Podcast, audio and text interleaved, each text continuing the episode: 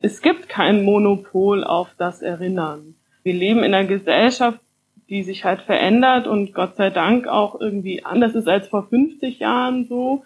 Und dieses Allianzen schaffen zwischen Gruppen und auch die Solidarität aufzuzeigen auch und genau solche Perspektiven auch mit reinzunehmen, sei es queere Stimmen und aber auch zum Beispiel schwarze Personen, die verfolgt wurden unter dem Nationalsozialismus.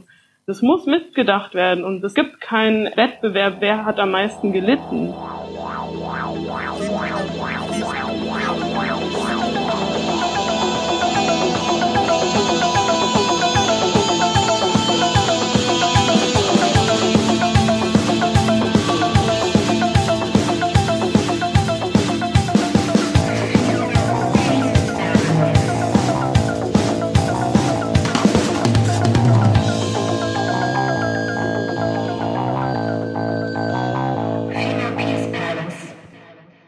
Hallo und herzlich willkommen zu einer neuen Folge von Female Peace Palace Podcast.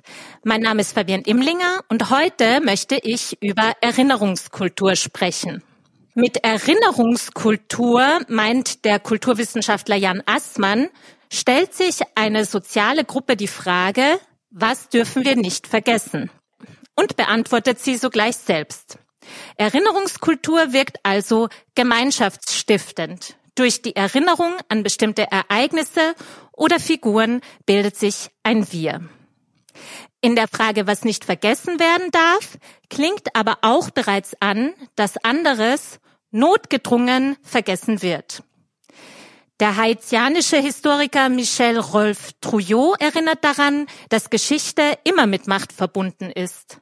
Ein Monument errichten oder ein Archiv begründen ist kein neutraler Akt, sondern bedeutet immer, eine Perspektive einzunehmen, eine Geschichte auszuwählen und andere dadurch zum Schweigen zu bringen.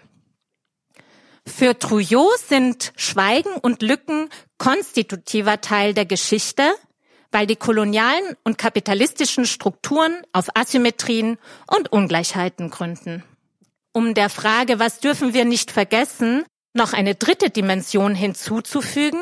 Manchmal sind es die Erinnerungen, die etwas verdecken oder vergessen lassen. Die Mehrheit der Deutschen etwa hält sich für vorbildlich, was den Umgang mit der Geschichte des Nationalsozialismus und mit den Grauen der Shoah betrifft. Deutschland der Erinnerungsweltmeister. Das ist ein ziemliches Paradoxon, wie Meron Mendel, Historiker und Leiter der Bildungsstätte Anne Frank hervorhebt. Man nimmt etwas, das im Grunde mit Scham behaftet ist und macht es zu einem Grund, stolz zu sein. Diesem Erinnerungsweltmeistertitel stehen allerdings konstitutive Gedächtnislücken gegenüber. Und hier komme ich zum Aspekt des Vergessens durch Erinnern. Laut einer Umfrage der Körperstiftung wüssten 10 Prozent der deutschen Bevölkerung nicht, dass Auschwitz ein Konzentrations- und Vernichtungslager war. In den Umfragen der Memo-Studie zeigt sich, dass immer mehr Deutsche der Meinung sind, dass ihre Vorfahren in der Zeit des Nationalsozialismus entweder Opfer waren oder dass sie Jüdinnen und Juden geholfen haben. Eine immer kleiner werdende Minderheit ist der Meinung, dass ihre Vorfahren Mitläuferinnen oder Täterinnen waren. Erinnerungspolitik schützt also vor Vergessen nicht, so könnte man salopp sagen. Diese unbewusste kollektive Tendenz zum Geschichtsrevisionismus trat bei den Querdenker-Demonstrationen ganz offen zu Tagen. Auf diesen Demos waren Holocaust-relativierende Symbole wie der sogenannte Judenstern mit der Aufschrift ungeimpft zu sehen. Und wenig überraschend hat auch die neue Rechte das erinnerungspolitische Feld für sich entdeckt. Das bekannteste Beispiel hierfür ist bestimmt Alexander Gaulands Rede von Hitler und den Nazis als Vogelschiss in der deutschen Geschichte. Darin sah Gauland dann die Legitimation dafür, sich endlich wieder positiv auf die, Zitat, tausendjährige deutsche Geschichte und auf Figuren wie Karl den Großen, Karl den Fünften und Bismarck beziehen zu können. Hier taucht mit Bismarck freilich bereits und wohl kaum zufällig eine Figur auf, die für einen weiteren Aspekt der deutschen Geschichte steht, der gerade in erinnerungspolitischen Debatten heftig debattiert wird, nämlich die deutsche Kolonialgeschichte, die ja auch im Zentrum der Debatten um den Bau des Berliner Stadtschlosses und das darin beherbergte Humboldt-Forum stand. Einen letzten Aspekt möchte ich schließlich noch umreißen, nämlich die Frage des Wir in der Frage, was dürfen wir nicht vergessen. Meron Mendel und mit ihm viele andere weisen darauf hin, dass die Auseinandersetzung mit der Geschichte des Nationalsozialismus exklusiv praktiziert wird. Das heißt, Erinnerungskultur wird auch immer wieder zum Ausschluss migrantisierter Menschen hergenommen. Meron Mendel verweist nun auf einen Briefwechsel nur als Beispiel zwischen dem Verleger Jakob Augstein und der Migrationsforscherin Naika Furutan. Augstein bat Furutan um einen Debattenbeitrag zur Frage, wie geht man als migrantische Autorin mit der deutschen Schuld um? Ganz selbstverständlich ging er davon aus, dass Furutan als migrantische Autorin mit der deutschen Schuld anders umgehen müsse als er selbst. Die Antwort von Naika Furutan ist sehr aufschlussreich. Ich zitiere, ich finde Ihre Frage an mich irritierend, weniger weil Sie so selbstverständlich davon ausgehen, dass ich als Muslimin oder als Migrantin oder als was auch immer Sie mich anfragen, keine Deutsche und somit auch nicht verwoben mit dieser Geschichte sein kann. Vielmehr, weil ihre Täter, Opfer, Außenseiterkategorisierung so wenig die Komplexität des Holocaust und seiner Geschichten reflektiert. Zitat Ende. In diesem Problemaufriss sozusagen zeigt sich bereits, dass Erinnerungskultur ein wichtiger Teil demokratischer Bildungsarbeit ist und dass es gerade aufgrund der erinnerungspolitischen Vorstöße von rechts enorm wichtig ist, eigene Ansätze und Themen zu diskutieren und zu bearbeiten. Es geht darum, mit Max Czolek gesprochen, gewohnte Geschichten anders zu erzählen und andere Geschichten das erste Mal zu erzählen. Und genau das machen die drei Menschen, die ich heute zu meinem Podcast eingeladen habe. Als erstes begrüßen möchte ich Eva Bahl von der Gruppe München Postkolonial. Hallo Eva. Hallo. Dann begrüße ich ganz herzlich Sebastian Huber, Mitkurator der Ausstellung To Be Seen, Queer Lives 1900 bis 1950, die noch bis 21. Mai im NS-Dokumentationszentrum in München zu sehen ist. Hi Sebastian. Hi, vielen Dank für die Einladung. Und schließlich möchte ich noch Sabir von Abel begrüßen, Kuratorin vom Festival Ausarten, einem Kunstfestival, das die radikale Vielfalt der postmigrantischen Stadt München feiert. Hallo Sapir. Hallo, Servus. Und ich würde jetzt gerne als erstes dich, liebe Eva, zu eurer Tätigkeit bei München Postkolonial befragen. Ihr setzt euch ja auf unterschiedliche Weise mit den Spuren des Kolonialismus in der Stadt München auseinander. Ihr führt Stadtspaziergänge durch. Ihr habt äh, im Oktober 2013 die Ausstellung Spurenblicke stören im Stadtmuseum gestaltet. Ihr habt einen kolonialen Stadtplan von München entworfen und im Internet gibt es auch ein Archiv- und Bildungsprojekt zur post-kolonialen Stadtgeschichte von euch. Und der Ausgangspunkt für eure Arbeit ist ja die Sichtbarmachung kolonialer Geschichte und ihrer Wirkwichtigkeit bis in die Gegenwart. Könntest du ein bisschen mehr dazu sagen, gerade auch im Hinblick, wie sich das im Stadtbild Münchens manifestiert? Vielleicht noch mal ergänzend zu der tollen Einführung, die du ja schon gemacht hast. Die Gruppe gibt es inzwischen seit gut 15 Jahren und ist praktisch entstanden so in dem Kontext des 100-jährigen Jahrestages des Genozids an den Herero und Nama, was ja so ein Jahrestag war, wo das in die deutsche Kolonialvergangenheit so ein bisschen mehr mal angekommen ist in einem, also bei zumindest kleinen Teilen, sage ich jetzt mal so, der hiesigen Bevölkerung. Und die Frage war eigentlich, die uns von Anfang an beschäftigt hat, war immer, wie hat sich das, diese Vergangenheit auch in München eingeschrieben, einfach aus dem Grund, dass wir in München leben. Natürlich Berlin als Reichshauptstadt und Hamburg als großer Hafen oder so kann man davon ausgehen. Da findet sich was, aber sozusagen die Grundidee war auch inspiriert damals stark von Freiburg postkolonial zu sagen, was finden wir in so einer Stadt wie München eigentlich an Spuren? Und gibt es eben so Dinge, was klare Spuren sind, also zum Beispiel die zwei Kolonialviertel in Trudering und in Bogenhausen-Zahndorf, wo einfach jeweils eine ganze, ganze Menge von Straßen nach kolonialen Orten und Akteuren benannt sind. Aber es gibt eben auch vieles, was wir nicht gefunden haben. Und was wir vor allem nicht gefunden haben, war das Gedenken an die Kolonisierten.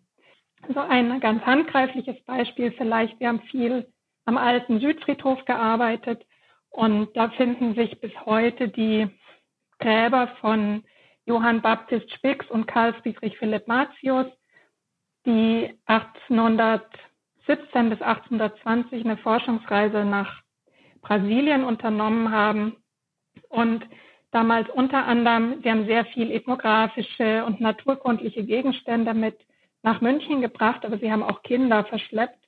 Und zwei dieser Kinder sind lebend in München angekommen und sind aber dann nach relativ kurzer Zeit in München verstorben. Und die waren auch am alten Südfriedhof begraben, aber deren Grab gibt es nicht mehr. Also da gibt es sozusagen nur noch eine Leerstelle.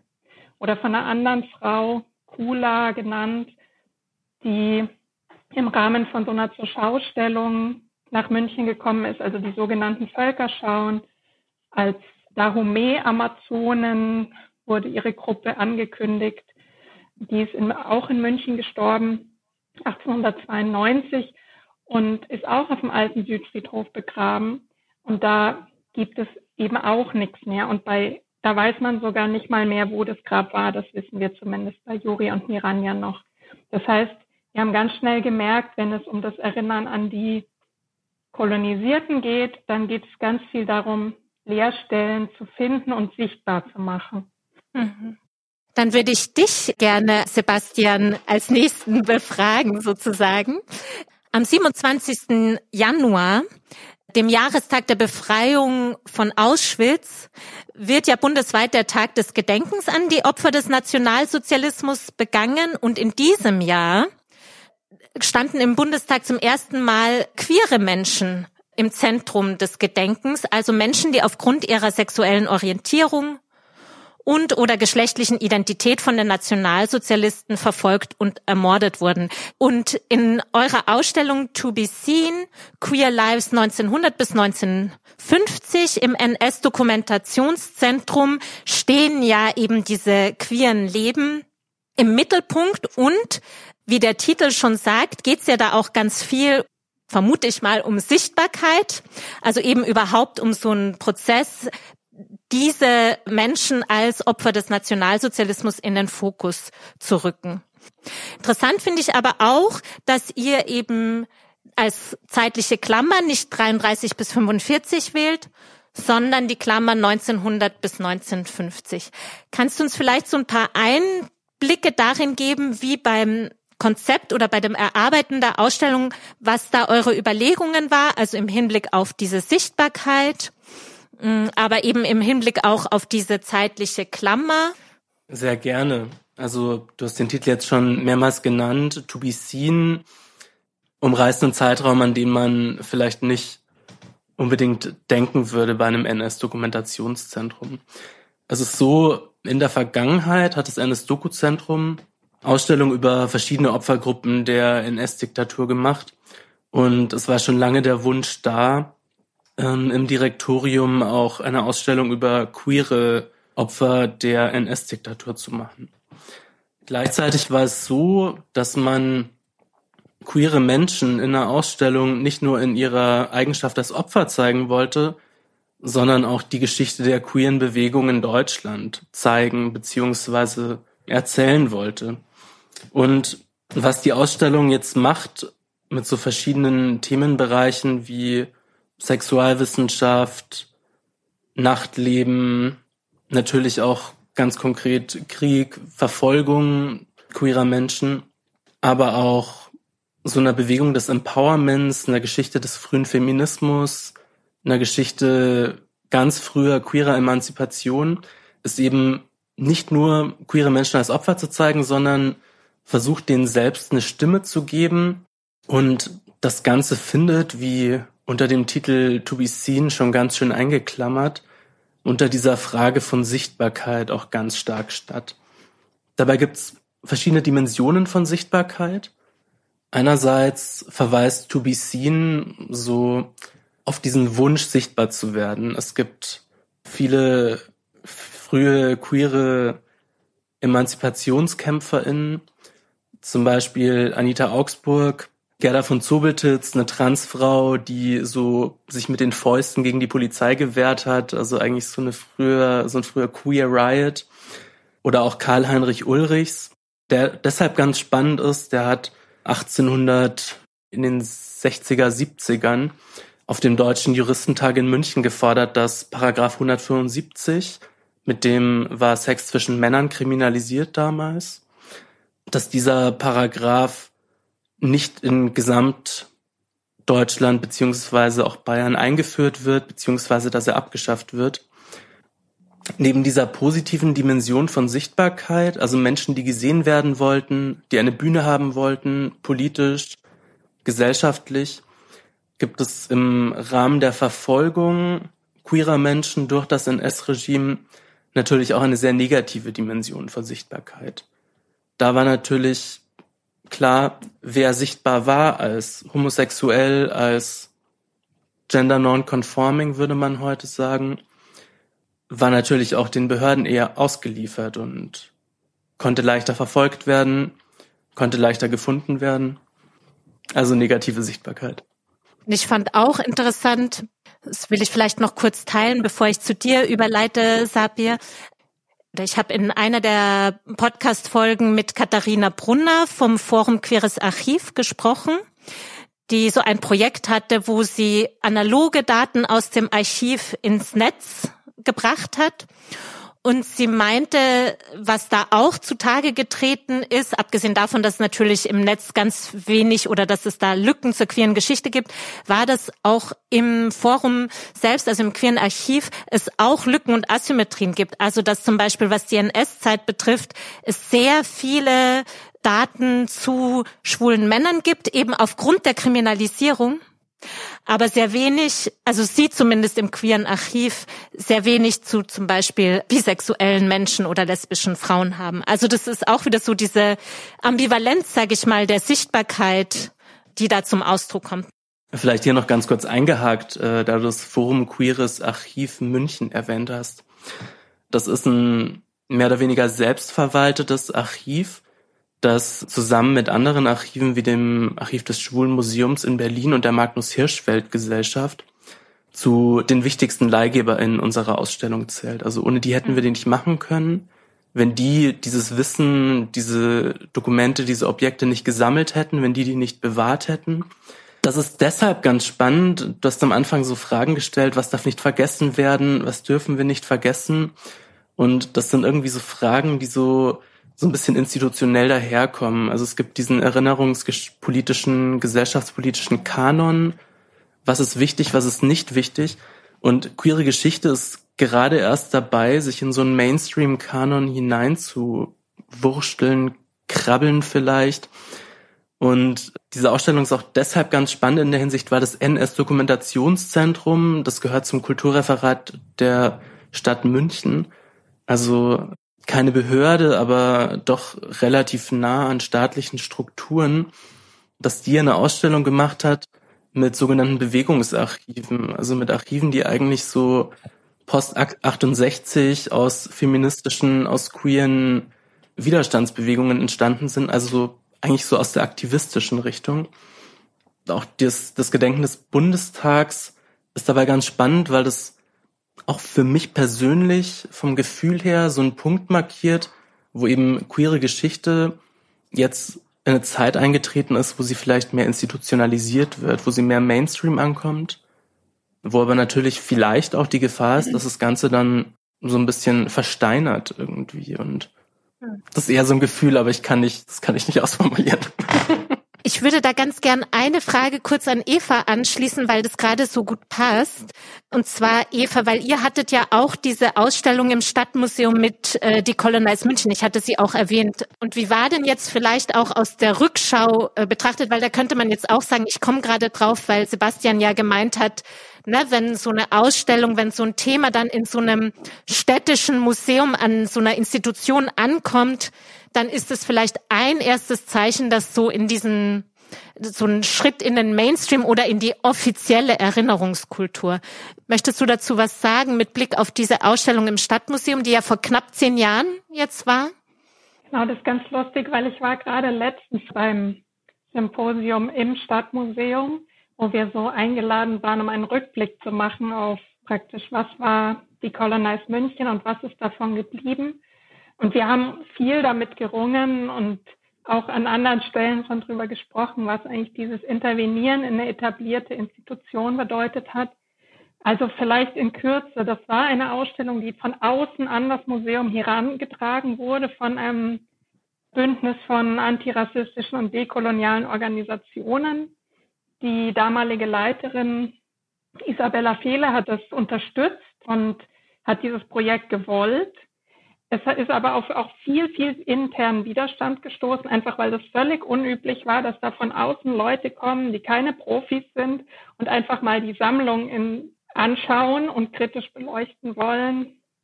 Insgesamt war es den Museumsleuten viel zu sehr ein an die Wand gehängtes Buch und so weiter. Also das war kein eindeutiges Ankommen in der, im Stadtmuseum. Aber es war natürlich trotzdem unglaublich toll und empowernd, dass vier, vier Monate lang die Colonize München am Jakobsplatz groß stand und in der ganzen Stadt plakatiert war.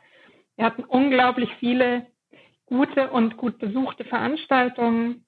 Ganz viel POC und schwarze Menschen und afrikanische Menschen waren als OrganisatorInnen und ZuschauerInnen und so weiter involviert. Also ich würde sagen, das war gewissermaßen ein ziemlicher Leuchtturm. Danach ist dann in München auch wieder nicht so viel passiert. Also eine zentrale Forderung der Ausstellung war ja das Umbenennen der Straßennamen. Da ist bis heute kein weiterer umbenannt worden. Aber das mit dieser etablierten Institution ist an der Stelle so ein bisschen brüchiger, würde ich sagen, als ich das jetzt bei Tobisin einschätze von dem, was ich weiß jetzt von außen. Also das, das war jetzt nicht das Münchner Stadtmuseum, das gesagt hat, wir wollen mal jetzt die Colonize. Also was jetzt immer heißt, Museen brauchen Zivilgesellschaft, brauchen Partizipation, brauchen mehr Diversität und so. Und ich würde sagen, in all diesen Hinsichten war dieses Projekt extrem progressiv, aber es war nicht in dem Sinne eine Eigeninitiative des Museums. Und letzter Satz, darin hat sich ganz viel geändert in den letzten zehn Jahren. Und das war auch tatsächlich spannend bei diesem Symposium, dass bei viel Kritik, die ich dann euphorisch geäußert habe, eigentlich auch klar war, die Museumsleute gesagt haben, das würde heute nicht mehr vorkommen. Mhm. Da sind wir einfach weiter. Mhm. Mhm. Und das Museum ringt zum Beispiel sehr mit rassistischen und kolonialen Darstellungen. Bei dem Symposium ging es konkret um die Puppentheatersammlung und den Umgang damit. Also da hat sich einfach wirklich schon was getan. Und ich hoffe und möchte glauben, dass solche Projekte da auch mit angeschoben haben, aber es war nicht in dem Sinne so ein Ankommen in den Institutionen, sage ich jetzt mal. Weil, ähm, Sebastian, du vorhin von diesem Unbehagen gesprochen hast oder ich interpretiere es als Unbehagen, dass sich einstellt, wenn plötzlich eine große Institution wie vielleicht der Bundestag auch dann so einen Gedenkakt macht, so einen offiziellen.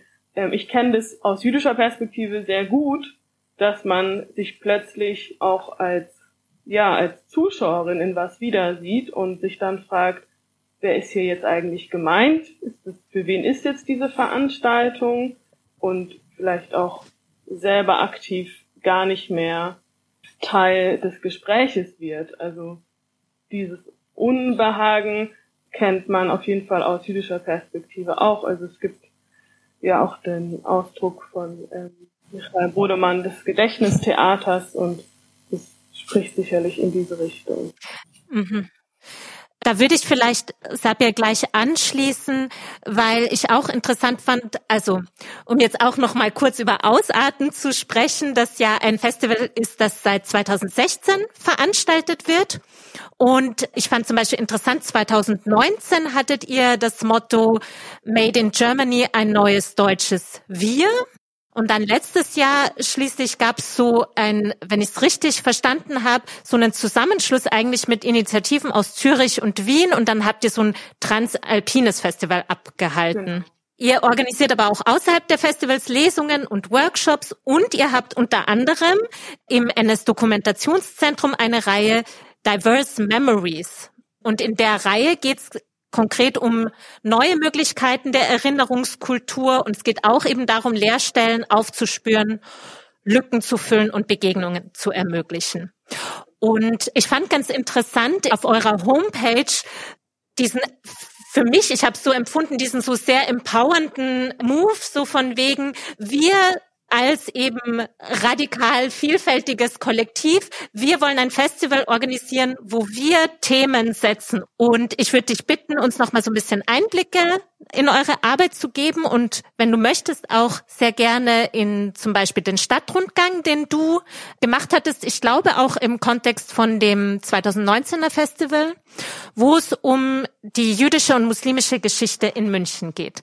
Genau, also vielleicht noch mal von, also du hast es äh, total schön dargestellt. Also Ausarten ist ein Projekt aus einer Münchner Moschee und zwar aus dem Münchner Forum für Islam. Und es ist vielleicht auch nochmal ganz wichtig zu betonen, dass ähm, aus diesem Moscheeverein eine Gruppe äh, junger Menschen die Motivation hatte und den Ansporn hatte, ihr eigenes Programm auf die Beine zu stellen. Und es war 2016, da war ich noch gar nicht aktiv dabei, da war ich als Zuschauerin und als Unterstützerin noch dabei und bin dann irgendwann ins Team mit eingetreten. Das Festival ist, ist auf jeden Fall ähm, gewachsen. Auch haben wir natürlich reagiert auf unsere BesucherInnen und auf unsere Menschen, die so um uns herum sind und was für Themen auch ähm, immer wieder an uns herangetragen werden. Und ich glaube, es ist nochmal ganz wichtig auch dieses, dass wir unsere Themen setzen, ist auch was, was uns, glaube ich, antreibt. Also das ist auf jeden Fall immer noch eine Motivation zu sagen, ja, wir haben jetzt eine gewisse äh, Sichtbarkeit erreicht, innerhalb von München zumindest, und trotzdem haben wir immer wieder diese Situationen, wo wir in eine Ecke gedrängt werden und gesagt werden, und jetzt bitte äußere dich mal ganz kurz zu Antisemitismus.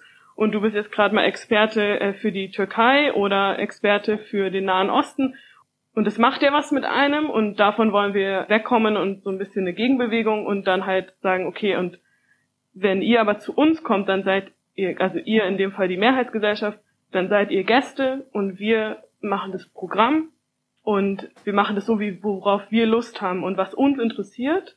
Und in dem Zusammenhang haben wir zum Beispiel auch ein Panel gehabt unterm selben Regenbogen, wo wir uns mit queeren Lebensrealitäten innerhalb unserer Communities auseinandergesetzt haben, das es ja schon gibt und was aber sonst immer als so sehr, sehr problematisch wahrgenommen wird, als Zerreißprobe oder das geht nicht, man kann nicht jüdisch und lesbisch sein oder man kann nicht auf keinen Fall muslimisch und sein, so. Und da einfach unser Panel gesetzt und es war in den Kammerspielen auch mit theologischen Positionen und einfach das nicht problematisiert haben, sondern den Fokus darauf gelegt haben, was es denn schon alles gibt und wie es denn doch funktionieren kann. Und klar, natürlich, was muss noch geändert werden und wie kann es besser werden, aber das nicht äh, per se als, äh, als völlig absurd und, und, und nicht äh, machbar darzustellen. Und ich fand es ganz schön, was, was du, Eva, vorhin gesagt hast, als ihr den äh, postkolonialen Spaziergang konzipiert habt, da ging es, hast du so gesagt, dass es darum ging, wir leben ja hier in München und was finden wir denn hier oder was finden wir hier denn nicht? Und eine ähnliche Herangehensweise hatte ich auch an den Stadtrundgang.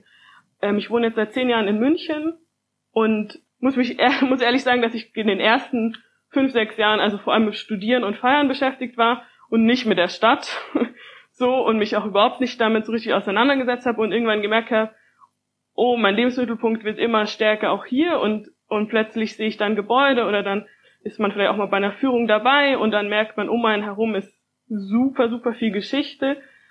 Vor allem Dinge, die mich als Jüdin in Deutschland auch äh, ganz schön beschäftigen und die auch nicht immer so einfach sind. Also München als Hauptstadt der Bewegung äh, hat sicherlich nochmal viele Aspekte der, der NS-Vergangenheit, die man auch so hinnimmt und also über die ich halt früher überhaupt nicht nachgedacht habe, am Odeonsplatz stehe oder und dann auch, was äh, Sebastian vorhin gesagt hat, mit diesem Zeitraum 1900 bis 1950, ich habe plötzlich auch gemerkt, ich will wissen, wie es denn, was, was ist denn drumherum? Wie sind denn Leute hier ähm, aufgewachsen? Was haben die denn hier für ein Leben gehabt? Und warum sehe ich das nicht? Also warum sehe ich nicht, wie jemand 1910 als äh, Jüdin ähm, hier gelebt hat? Und so entstand es erstmal in meinem Kopf und dann im Team, dass wir halt drüber geredet haben. Und dann habe ich mich irgendwann hingesetzt, habe mir die Altstadt angeschaut auf einem auf einer Karte und mir überlegt, okay, was sind Orte, die ich an denen ich schon hundertmal vorbeigelaufen bin, wo es aber noch Stories gibt, noch Geschichten gibt, die ich nicht kenne. So nach und nach ist der Stadtrundgang entstanden und der ist kein regulärer Stadtrundgang. Also ich gehe jetzt nicht hin und erzähle von, das ist das Haus von XY, der hat hier gewohnt von so und so bis so und so, sondern es geht viel mehr um die Einflüsse und um Kontinuitäten, die halt nicht mehr sichtbar gemacht wurden oder die einfach vergessen wurden auch. Und mein Lieblingsbeispiel ist eigentlich immer die zwei Türme von der Frauenkirche, die so eine besondere versteckte Bedeutung haben, die ich jetzt nicht erzähle. Dafür müsst ihr zum Stadtrundgang kommen. Gemein. Sehr gute Taktik. Was ihr beschreibt, wenn man so durch die, sich in der Stadt bewegt, dann ist ja ganz viel auch so, also natürlich logischerweise nimmt man Sachen nicht wahr oder man nimmt sie nur so sehr im Hintergrund wahr. Und diesen Moment, wo man dann so einen anderen oder so einen, sag ich mal, so verfremdeten vielleicht ist verfremdet nicht das richtige Wort, aber so eine Entfamiliarisierung mit einer Stadt, in der man lebt. Das finde ich so ganz interessant, äh, weil ihr das beide so beschreibt. Und das ist jetzt vielleicht so zielt so ein bisschen auf meine Frage ab, weil ich hatte im Gespräch mit Michaela Melian und Manuela Igera, die beide so auch so Interventionen im öffentlichen Raum mit auch problematischen Monumenten gemacht haben, also mit dem Kolumbusplatz und Michaela Median mit den Memory Loops und mit dem Neptunbrunnen am alten Botanischen Garten. Und die haben beide so darauf abgestellt, dass für sie so ein Moment der Reibung oder der Irritation so ganz wichtig ist, um eben so einen Prozess in Gang zu setzen, nicht unbedingt nur so von Erkenntnis, sondern überhaupt damit sowas wie Erinnerung oder sich so eine Auseinandersetzung eigentlich eingeleitet wird. Und ich wollte fragen, das ist jetzt vielleicht so ein bisschen sehr suggestiv, aber mh, hm, könnt ihr was damit anfangen, auch in eurer Arbeit? Also so dieses Moment von, um eigentlich so Erinnerungsarbeit oder ja leisten zu können, braucht es sowas, so ein Irritationsmoment, damit so einen, einen aktiven Prozess in Gang setzt? Also vielleicht kann ich eine Anekdote einfach erzählen. Den Stadtrundgang, den nennen wir ja jüdisch-muslimischen Stadtrundgang. Und für ganz viele passt es einfach nicht zusammen. Und da haben wir dann, und das ist ja auch in Ordnung, also das passt ja auch vielleicht nicht zusammen. Das ist ja, ich sage ja gar nicht, dass die Menschen falsch liegen, sondern dass wir das ja ganz bewusst so machen und dann auch in der Moschee anfangen und dann vor der jetzigen, also der Synagoge am St. Jakobsplatz aufhören. Und im Idealfall machen wir das auch zu zweit, also eine muslimische Kollegin aus dem Team und ich. Und wir sagen aber den TeilnehmerInnen des Stadtrundgangs nicht, wer wir sind. Also natürlich nennen wir unsere Namen, aber wir sagen jetzt nicht, und ich bin die Jüdin und das ist meine muslimische Kollegin. Nein, so. Also wir sind halt, das ist Sapir und das ist dann meine Kollegin, wer auch immer das dann dann ist. Und wir führen heute und machen heute den Stadtrundgang. So. Und den Inhalt in der, in der Moschee kann ich genauso gut vermitteln, wie meine muslimische Kollegin den Inhalt vor der Synagoge vermitteln kann. Und das löst unglaublich viel Irritation aus. Auch, dass wir das nicht auflösen und dass wir dann auch sagen, dann kommen dann auch Fragen, ja, aber warum sitzen Sie jetzt hier? Warum haben Sie kein Kopftuch an? Warum ist das und so? Und dann sagen wir, wir sind kein Religionsaufklärungsrundgang. so, wir kommen hier als Team von Ausarten natürlich und das ist nicht so wichtig. Wir sind jetzt gerade die Expertinnen in dem und dem Thema. Und natürlich, dieser Stadtrundgang lebt ganz, ganz stark auch davon, was die Menschen mitbringen, was sie fragen.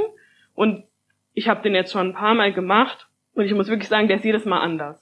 Da ist jedes Mal ein anderer Fokus auch, was, was es die Gruppe äh, braucht. Aber trotzdem kommt dann halt, wie, wie kann es sein, dass, so, wie kommt es zusammen mit dem jüdisch und muslimischen und warum ist es so und warum startet ihr in der Moschee und so. Und ich bin ganz froh, dass ich die Möglichkeit habe, durch diese Arbeit auch diese Art von Dialog innerhalb, nicht Dialog ist zu falsch, aber diese Art von Konversation einfach zu beginnen. Ich wollte sagen, ich hätte da eine Frage, aber eigentlich ist überhaupt keine Frage. Ist eher so ein, so ein Fass aufmachen, das uns auch so ein bisschen beim Ausstellungsmachen begegnet ist. Wenn man über marginalisierte Gruppen spricht, kann es dann auch sein, ist es dann auch in Ordnung, wenn diese Geschichten von Menschen erzählt werden, die nicht Teil der marginalisierten Gruppe sind. Und vielleicht ist es sogar notwendig, wenn Diskurse mehr in den Mainstream reinkommen. Dann andererseits aber natürlich diese Fragestellung, marginalisierte Gruppen stehen auch einfach am Rande, sind marginalisiert und werden oft in ihrer Stimme nicht gehört. Gerade bei, bei Transpersonen ist es so, dass auch medizinisch äh, sie total selten als Expertin ihrer selbst gesehen werden, sehr viel über sie gesprochen wird. Und also das ist so ein Spannungsfeld, das wir bei der Mache der Ausstellung hatten. Vielleicht könnt ihr was dazu sagen, wie da eure Position ist. Ich, mich würde es hm. interessieren. Darf ich mich ganz kurz einschalten, weil das war auch eine Frage, die ich an euch hatte, nämlich diese Frage von wer spricht und auch so diese, sage ich mal, ethische Dimension, in dem eben so vergessene Stimmen oder verdrängte Stimmen zum Sprechen zu bringen. Und vielleicht kann ich dir das Wort geben, Eva, weil ich gesehen hatte dann, in dem, ihr nennt es ja, glaube ich, ein Internetarchiv und Projekt. Ein Aspekt, den ihr da auch explizit ansprecht, ist mit dem Aufsatz einer postkolonialen Theoretikerin, nämlich Gayatri Spivak, Can the Subaltern Speak? Und da stellt ihr euch genau dieser Frage von, was heißt es eigentlich im Namen von unter Anführungszeichen Subalternen sprechen? Ja, das spielt in unserer Arbeit eine permanente Rolle, würde ich sagen. Also wir als München postkolonial sind wir jetzt eine sehr lange äh, in genau der Zusammensetzung eher noch schrumpfende Minigruppe, die nur aus weiß positionierten Menschen besteht. Und wir haben aber immer gesehen, dass da, dass das heikel ist, sage ich mal, dass das auch an vielen Stellen problematisch ist und haben das für uns ganz stark über Bündnisse gelöst. Also wir haben ganz, ganz viel, ob jetzt bei Decolonize München oder bei Mapping Postkolonial Net oder bei der Entwicklung von Stadtrundgängen oder bei der Organisation von Veranstaltungen Bündnisse gesucht mit Leuten von der Initiative Schwarze Menschen in Deutschland, dem AK Panafrikanismus, ähm, ADEFRA, haben uns da stark vernetzt und auch immer wieder Wert drauf gelegt, dass es, also es gibt halt Dinge, wo es einfach wichtig ist, dass schwarze oder POC-Personen sprechen. Und ich kriege auch öfters Anfragen oder wir kriegen öfters Anfragen, die wir auch ablehnen oder abgeben oder versuchen zu vermitteln an eben unsere Freundinnen und Weggefährtinnen, die auch Rassismuserfahrungen haben. Ich finde aber schon auch, also es geht ja nicht nur darum, den Kolonisierten eine Stimme zu verleihen. Also das ist ja höchst problematisch. Und, aber als, ich sage jetzt mal, weiße deutsche Mehrheitsgesellschaft ist der deutsche Kolonialismus ja verdammt nochmal was, was man nicht den kolonisierten und von Rassismus betroffenen und Menschen, die Kolonialerfahrungen in den Familien haben und so weiter überlassen kann. Also ich finde, das ist ein Spannungsfeld, in dem wir uns dauernd bewegen und mit dem wir uns auch sehr viel auseinandergesetzt haben. Und ich, in vielen Publikationen über die Gruppe steht da auch was zu. Aber ich finde, jetzt zu dem Thema, aber vielleicht ist es auch, auch allgemeiner. Also das, es ist extrem wichtig, Repräsentation und, und wer spricht und wer kommt auf Podien und wer wird gehört und wessen Perspektiven. Aber es gibt eben auch Dinge, wo ich finde, da ist es auch zu bequem zu sagen, das überlassen wir jetzt den Betroffenen, sage ich mal. Also ich, mhm. ich habe ja ein Interesse daran, dass sich die deutsche weiße deutsche Mehrheitsgesellschaft mit Kolonialismus und mit ihrer Kolonialgeschichte und ihren Kontinuitäten auseinandersetzt. Auch wenn ich nicht jetzt die Erfahrung habe und auch nicht in der Familiengeschichte habe, ähm, kolonisiert worden zu sein. Die Arbeit müssen wir trotzdem machen. Also ich hatte noch einen anderen Gedanken, was die Eva gerade gesagt hat. und also ich verstehe nämlich dieses Spannungsfeld total gut und komme da auch ab und zu an meine Grenzen, wenn es auch um so Aufklärungsarbeit geht, ähm, also Antisemitismus oder sei es jetzt Judentum oder auch auch mal der, dass ich, dass man auch mal zum Islam gefragt wird oder so. Und ganz spannend habe ich dann schon auch immer mal wieder diese Frage, ja, es gibt ja so viel Antisemitismus, warum macht denn die jüdische Gemeinde da nicht mehr dagegen? So, und ich glaube dann, also vor ein paar Jahren wäre ich, hätte mhm. da noch so ganz versucht, das irgendwie zu erklären und so, und mittlerweile werde ich da so wütend und bin, bin wirklich also auch ungehalten, was, was immer nicht so gut ist. Man soll natürlich diplomatisch antworten und so, aber da merke ich einfach, dass mein Geduldsfaden äh, einfach sehr kurz ist und ich da nicht so viel Verständnis für habe einfach. Und also ich kann es total gut nachvollziehen, dass du sagst, hey, aber wir haben ja als, äh, also in dem Fall wir als Mehrheitsgesellschaft die äh, Verpflichtung, Sachen aufzuarbeiten und uns damit zu beschäftigen, hm. so ähm, können aber natürlich nicht in als Personen sprechen, die keine Rassismuserfahrungen gemacht haben ich weiß nicht, also wir haben natürlich auch im NS-Doku-Zentrum im Team irgendwie viel darüber nachgedacht, wie man da vorgehen kann, wie man sich durchbewegen kann, wie man Fragen, naja, der Ungerechtigkeit, der Diskriminierung, wie man sich in diesen Feldern bewegen kann. Und was ich so das Gefühl habe, das ist jetzt auch nicht der Weisheit letzter Schluss. Aber ich habe das Gefühl, dass so zwei Dinge, einmal so eine Sensibilität wichtig ist, natürlich gegenüber den Lebensrealitäten der Menschen, über die man spricht, gegenüber der möglichen Verletzungen. Dazu ist natürlich auch ein Wissen notwendig, aber ich glaube auch so eine Offenheit. Und andererseits eine Solidarität, so dass man auch als Mann solidarisch für Frauen einstehen kann, als hetero Person für queere Personen. Ähm, also, dass mit so einer gewissen Allyship einhergeht und ich glaube auch, dass es wichtig ist, transparent zu sein. Also das merke ich immer wieder. Also ich glaube, es ist, also das für mich persönlich ist es wichtig, transparent zu sein, zu sagen, ich komme aus der und der Position, meine Lebenserfahrung ist so und so. Und dafür kann ich sprechen. Also zum Beispiel, ich sage immer, und nicht immer, aber in dem Stadtrundgang sage ich oft auch, ich weiß es nicht. Mir fallen Sachen auch schwer in dieser Stadt, weil dann Leute denken immer, ich bin der größte Fan von München weil ich diesen Stadtrundgang mache.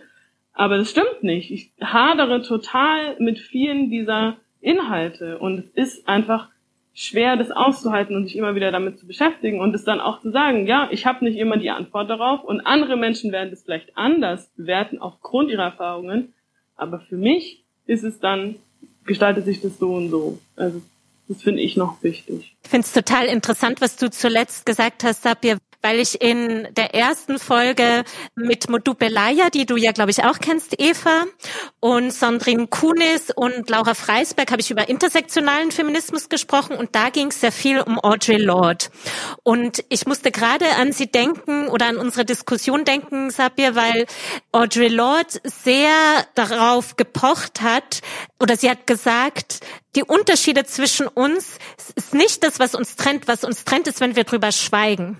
Weil dann wird Macht nicht thematisiert. Dann wird so eine vermeintliche Universalität auf einmal gesetzt. Ja, also wir Frauen, was ja so dieses zentrale, dieses zentrale Kritik der äh, schwarzen Frauenbewegung war, so dieses, wer ist wir? Ja, wer ist dieses wir und für wen sprecht ihr hier eigentlich? Und da musste ich gerade dran denken, bei dem, was du gesagt hast, Sabir, äh, mit diesem Transparenz. Ja, also Unterschiede auch zu benennen, ja, und dann aber auch, wie du gesagt hast, Sebastian, so eine Solidarität, schließt ja keine Solidarität aus.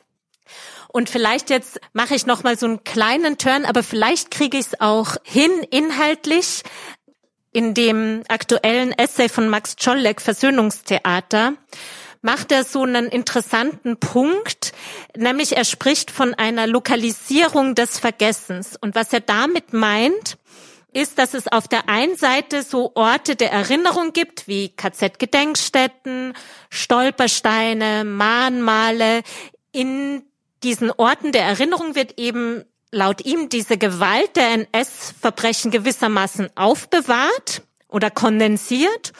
Und gleichzeitig aber wird dadurch der übrige soziale Raum, der ebenfalls, wie er sagt, kontaminiert ist von der Gewalt, seltsam eigentlich von dieser Gewaltgeschichte ausgespart. Also er sagt, die Gewaltgeschichte wird an bestimmten Orten lokalisiert und die restliche Umgebung wird von dieser Gewaltgeschichte entlastet. Und ich musste dran denken, weil ich im Zuge des Gesprächs mit Michaela Melian, die ja dieses Memory Loops Projekt hatte, das ja so eine Kommissions- oder so ein Call der Stadt München war, die eben so ein neues Mahnmal für die Opfer des Nationalsozialismus wollte, aber keinen Platz dafür designiert hatte. Und was Michaela Melian dann gemacht hat, war zu sagen, ja, wenn das so ist, dann ist die ganze Stadt das Mahnmal. Ja, diese Frage von, wenn es dann eben so eine neue oder andere Form von Erinnerungskultur geben könnte, wie könnte die dann aussehen? Also zu der Lokalisierung des Vergessens vielleicht kurz. Ich kann da im NS-Kontext viel mit anfangen. Im Kontext deutsche Kolonialgeschichte fällt mir da jetzt nur wieder das ein, was wir am Anfang schon hatten, dass es selbst so Orte wie die Kolonialviertel als Täter erinnern geschaffen wurden und irgendwie ja trotzdem ganz viele Leute da durchlaufen und nicht wissen und nicht wissen wollen. Und zu der Frage, wie soll es aussehen? Ich glaube, also ich mochte das, was du am Anfang gesagt hast mit der Irritation. Und ich glaube vor allem, es muss immer um einen Prozess angestoßen werden. Also das Problem ist, wenn ein Denkmal gemacht wird und dann ist es abgehakt. Oder wenn eine Ausstellung gemacht wird und dann ist es abgehakt. Also es muss immer, ich glaube, das Relevante ist der gesellschaftliche Prozess. Und das ist halt viel Arbeit und geht mit ganz viel Bildung und Streit auch einher. Also zum Beispiel, wenn jetzt vielleicht doch irgendwann mal ein paar Kolonialstraßen in München umbenannt werden sollten. Es besteht ja gerade ein wenig Hoffnung, dass das eben nicht einfach nur umbenannt und abgehakt, sondern dann, dass da unter Einbezug von schwarzen Menschen, POC-Menschen, afrikanischen Menschen überlegt wird, wie nennt man diese Straßen dann? Und wie klärt man darüber auf, warum sie umbenannt wurden? Und wie diskutiert man das mit den AnwohnerInnen? Und wie diskutiert man das in der Stadtgesellschaft? Also ich glaube, das ist immer so ein zentraler Punkt. Egal wie, es muss ein Denkprozess in Gang kommen. Ja, ich musste jetzt gerade denken, dass du bei deiner Einführung auch den Briefwechsel oder den E-Mail-Wechsel, das war wahrscheinlich E-Mail zwischen Naika Forutan und da habe ich bei seinen Namen vergessen. Ähm, Jakob Augstein. Genau, also da muss ich jetzt kurz dran denken, dass das ja auch, also es gibt kein Monopol auf das Erinnern. Also es gibt sicherlich auch kein deutsches Monopol auf das richtige Erinnern. Und ähm, wir leben in einer Gesellschaft, die sich halt verändert und Gott sei Dank auch irgendwie anders, wie, anders ist als vor 50 Jahren so. Und auch der Sebastian hat es vorhin gesagt, also dieses Allianzen schaffen zwischen auch Gruppen und auch die Solidarität aufzuzeigen auch und genau solche Perspektiven auch mit reinzunehmen, sei es queere Stimmen und ähm, aber auch zum Beispiel schwarze Personen, die verfolgt wurden unter dem Nationalsozialismus. Ähm, das muss mitgedacht werden und das ist, es gibt keinen ähm, Wettbewerb, wer hat am meisten gelitten.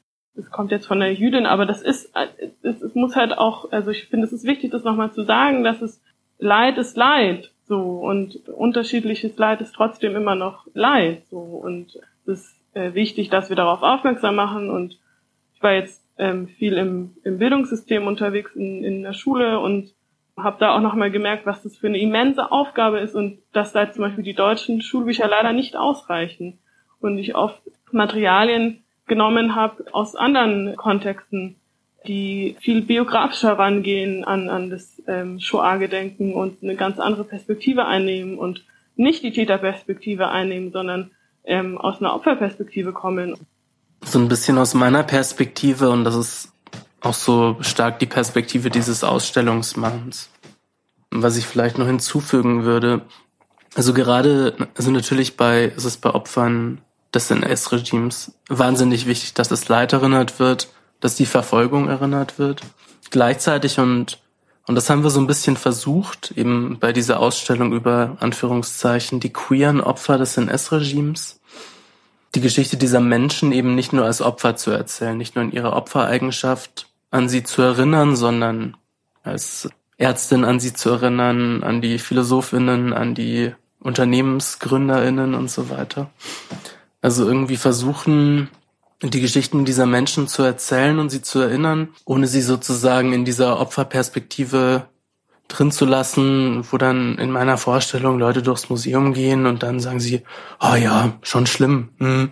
sondern irgendwie deren Leben mehr Raum zu geben. Ich danke euch dreien ganz herzlich für eure Perspektiven wenn ihr mehr über das Projekt Female Peace Palace erfahren wollt, dann schaut auf der Seite der Kammerspiele München oder der Monazensia München vorbei.